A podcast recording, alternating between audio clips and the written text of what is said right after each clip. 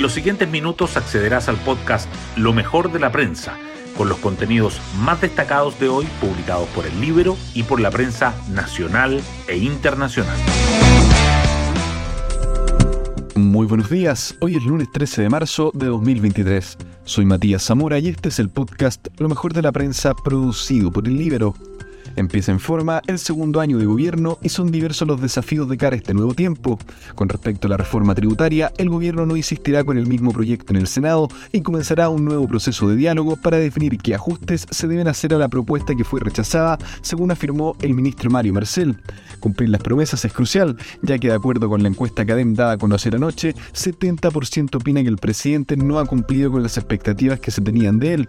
Asimismo, el primer año de gobierno del presidente Boric registra un 35% de aprobación y una nota promedio de 3,6, el peor inicio desde 1990. Hoy destacamos de la prensa. Reforma tributaria. Ministro Marcel no insistirá con el mismo proyecto e iniciará diálogos para una nueva propuesta desarrollan una ronda de consultas con actores sociales, económicos y políticos y serán explícitos en el destino de los recursos que intentan recaudar. La única línea roja es la responsabilidad fiscal, es decir, lo que hagamos va a ser siempre cumpliendo con las metas de política fiscal, dijo el ministro Mario Marcel. Por su parte, el diputado Sauerbaum dijo que entre lunes y martes en Chile Vamos se reunirán para trabajar sus planteamientos. El presidente de la CCHC, Juan Armando Vicuña, reveló una propuesta para Pacto Nacional por recaudación y eficacia del gasto público. Y la ex asesora tributaria de Hacienda, Carolina Fuensalida, no imagina que el impuesto al patrimonio vaya a estar en una nueva discusión. Gobierno inicia hoy ambiciosa tramitación de su agenda legislativa tras cambio de gabinete. Entre los proyectos de ley en carpeta están los que tienen que ver con materias de seguridad, previsión, vivienda 40 horas y ayudas sociales. Otras de las iniciativas que marcarán la agenda del año es la reforma al sistema de salud, además de proyectos vinculados a incendios. La moneda pondrá su énfasis en la gestión con menos Congreso y más calle, administración y fiscalización.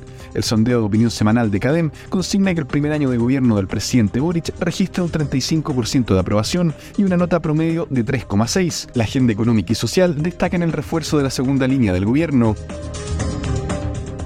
Toa, tras la salida de Urrejola, se armó una dinámica de polémicas que había que detener, pero no había un despelote ni en Cancillería ni en la política exterior.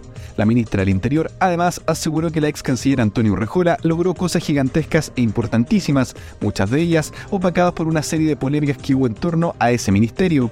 Toa mencionó que hubo bullying transversal desde la política chilena hacia la ahora ex ministra de Relaciones Exteriores. Ignacio Sánchez, una condonación amplia y general del CAE no tiene ninguna lógica en la situación del país. El rector de la Universidad Católica asegura que tras la pandemia muchos estudiantes requieren apoyo, pues se ve un impacto en convivencia o salud mental. Precisó que el Consejo para la Reactivación Educativa busca empoderar a directores de colegio para reinsertar alumnos que desertaron del sistema proyecto establecerá que el server aplique sanciones a lectores que no voten, liberando juzgado de policía local. Los jueces cuestionan que deben tramitar más de 2 millones de multas y que no tienen la capacidad para enfrentar esta avalancha de causas. La iniciativa también considera el voto anticipado. Atlas de la Obesidad proyecta que el 43% de los adultos chilenos tendrá esa condición hacia 2035. El impacto económico generado por la malnutrición por exceso en Chile más que se duplicará en los próximos 12 años y superará los 13 mil millones de dólares. Según datos de la OCDE, en Chile la prevalencia de obesidad adulta era de 34% en 2018. Y el libro publica lo que no quedó zanjado con el cambio de gabinete, carta abierta de Oscar Guillermo Garretón.